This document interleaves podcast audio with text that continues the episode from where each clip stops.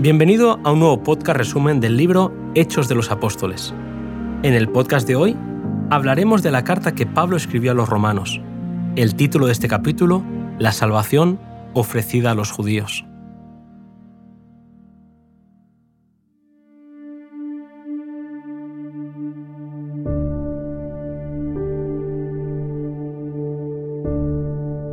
Después de muchas demoras inevitables, Pablo llegó por fin a Corinto donde vio las evidencias de la fidelidad y celo de aquellos primeros creyentes que le consideraban con afecto. Supo que su trabajo en Corinto no había sido estéril y se alegró. Los creyentes corintios habían desarrollado fuerza de carácter cristiano por el poder transformador de la gracia de Dios y con ellos el apóstol halló reposo. Allí expresó su deseo de llegar hasta Roma y su sueño de poder levantar la bandera de la cruz en España. En su epístola a los romanos, Pablo expuso los grandes principios del Evangelio.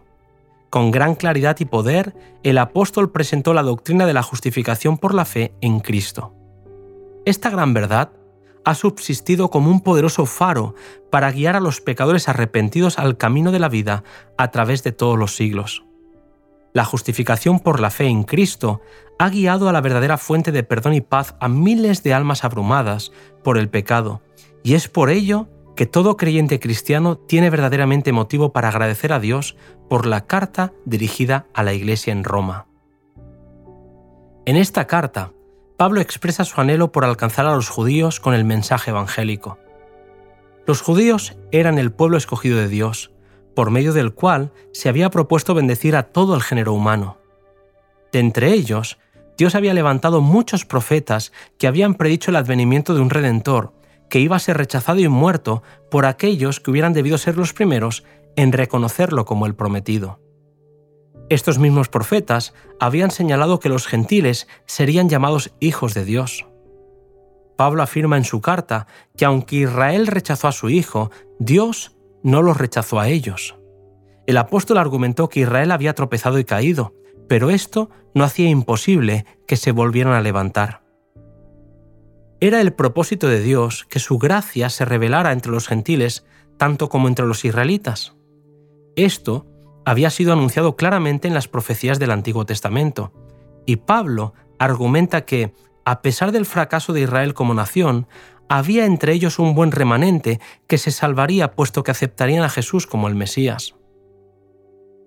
Israel como nación había perdido su relación con Dios por su incredulidad y su rechazamiento del propósito del cielo para con él. Pero Pablo demuestra que Dios es abundantemente capaz de transformar el corazón del judío y del gentil igualmente y de conceder a todo creyente en Cristo las bendiciones prometidas a Israel. Cuando Jerusalén fue destruida y el templo reducido a ruinas, muchos miles de judíos fueron vendidos para que fuesen esclavos en países paganos como restos de un naufragio en una playa desierta, fueron esparcidos entre las demás naciones. Por 1800 años, los judíos han vagado de país en país por todo el mundo y en ningún lugar se les ha dado oportunidad de recuperar su antiguo prestigio como nación. Maldecidos, odiados, perseguidos, de siglo en siglo, la suya ha sido una herencia de sufrimiento y sin embargo, a lo largo de la historia han vivido muchos judíos nobles y temerosos de Dios. Algunos aprendieron a ver en el humilde Nazareno a quienes sus padres rechazaron y crucificaron al verdadero Mesías de Israel. Al percibir el significado de las profecías familiares por tanto tiempo oscurecidas por la tradición y la mala interpretación, sus corazones se llenaron de gratitud hacia Dios por el indecible don que otorga a Él a todo ser humano que escoge aceptar a Cristo como Salvador personal. Desde los días de Pablo hasta ahora, Dios, por medio de su Espíritu Santo, ha estado llamando a los judíos tanto como a los gentiles. Elena White afirma que cuando el Evangelio de Jesús se presenta en su plenitud a los judíos, muchos aceptarán a Cristo como el Mesías. En la proclamación final del Evangelio, cuando una obra especial deberá hacerse en favor de las clases descuidadas hasta entonces, Dios espera que sus mensajeros manifiesten particular interés en el pueblo judío que se halla en todas partes de la tierra cuando las escrituras del Antiguo Testamento se combinen con las del Nuevo para explicar el eterno propósito de Jehová. Eso será para muchos judíos como la aurora de una nueva creación, la resurrección del alma. Cuando vean al Cristo de la dispensación evangélica pintado en las páginas de las Escrituras del Antiguo Testamento y perciban cuán claramente explica el Nuevo Testamento al Antiguo, sus facultades adormecidas se despertarán y reconocerán a Cristo como el Salvador del mundo. Muchos recibirán por la fe a Cristo como su Redentor. Entre los judíos hay algunos que, como Saulo de Tarso, son poderosos en las Escrituras y estos proclamarán con poder la inmutabilidad de la ley de Dios. El Dios de Israel hará que esto suceda en nuestros días. No se ha acortado su brazo para salvar.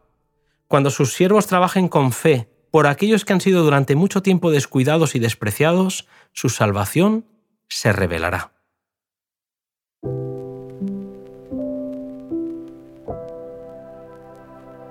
Maravillosos y misteriosos son los caminos de Dios. Gracias por acompañarme en esta lectura resumida del libro Hechos de los Apóstoles. Nos volvemos a encontrar en el siguiente capítulo, Apostasía en Galacia.